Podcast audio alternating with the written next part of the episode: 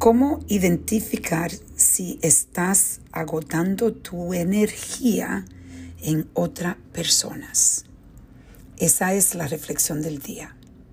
Una pregunta muy importante. Esto me vino a la mente porque estuve hablando con una persona que necesitaba un poco de, de guía y una de las, de las cosas yo creo que más importante que yo he aprendido es el poder de poder escuchar. Escuchar y tratar de aprender y de entender. Y cuando estaba escuchando a esta persona me di cuenta de cómo podemos identificar cuando estamos completamente agotando nuestra energía pueda ser en una relación de esposo-esposa o de trabajo, o lo que sea.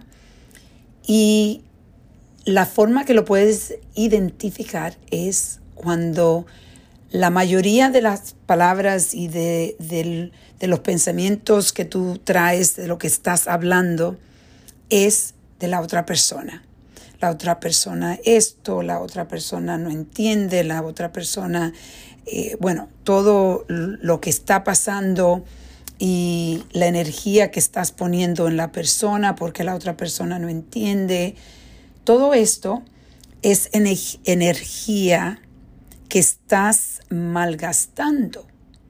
Porque cuando la situación, vamos a hablar de una pareja, cuando una pareja está, no está reaccionando de la forma que tú deseas, y tú tratas de enforzar o de forzar tus ideas de la forma como esa persona debe de actuar, lo que pasa es la persona empieza a desconectarse.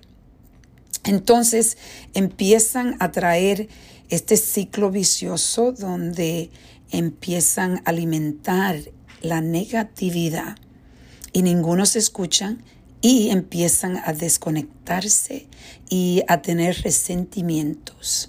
Y llega a un espacio donde las personas ni siquiera pueden hablar, porque inmediatamente lo que están pensando es cómo atacar. Y es un espacio muy que trae mucho dolor, trae mucha eh, eh, soledad. Entonces yo le aconsejo que reflexionen cuando ustedes están viendo que lo que están hablando consistentemente es de cómo la otra persona está actuando y no te estás concentrando en ti. Y puede ser que esa persona esté incorrecta, puede ser que esa persona no es la persona que tú debes estar con ella. Pero cuando la energía sigue yendo a esa persona, entonces tú no vas a tener energía para ti y para poder empezar a alimentar tu alma, que es lo principal. Hay que, cuando tú estás en una relación que no es eh, una relación eh, en paz, que hay mucho conflicto, tienes que empezar a buscar la paz en ti y poner toda esa energía en ti. Tú eres la persona que puede decidir que la situación cambie porque nunca podemos forzar a la otra persona a que ellos cambien por ti.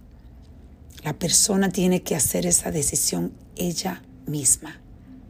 Entonces, hoy te invito a empezar a esos depósitos positivos para ti diariamente.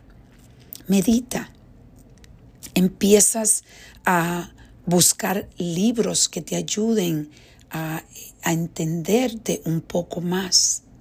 Habla con tu pastor si tú tienes, si vas a una iglesia. Hablas con personas que tú puedes confiar que no te van a decir siempre que tú estás correcta, porque cuando las amistades te dicen que tú estás correcta completamente, en realidad eso no es verdad, porque no estamos 100% correctos todo el tiempo tenemos, nosotros contribuimos a las relaciones y a, los, a lo que está pasando, a los resultados.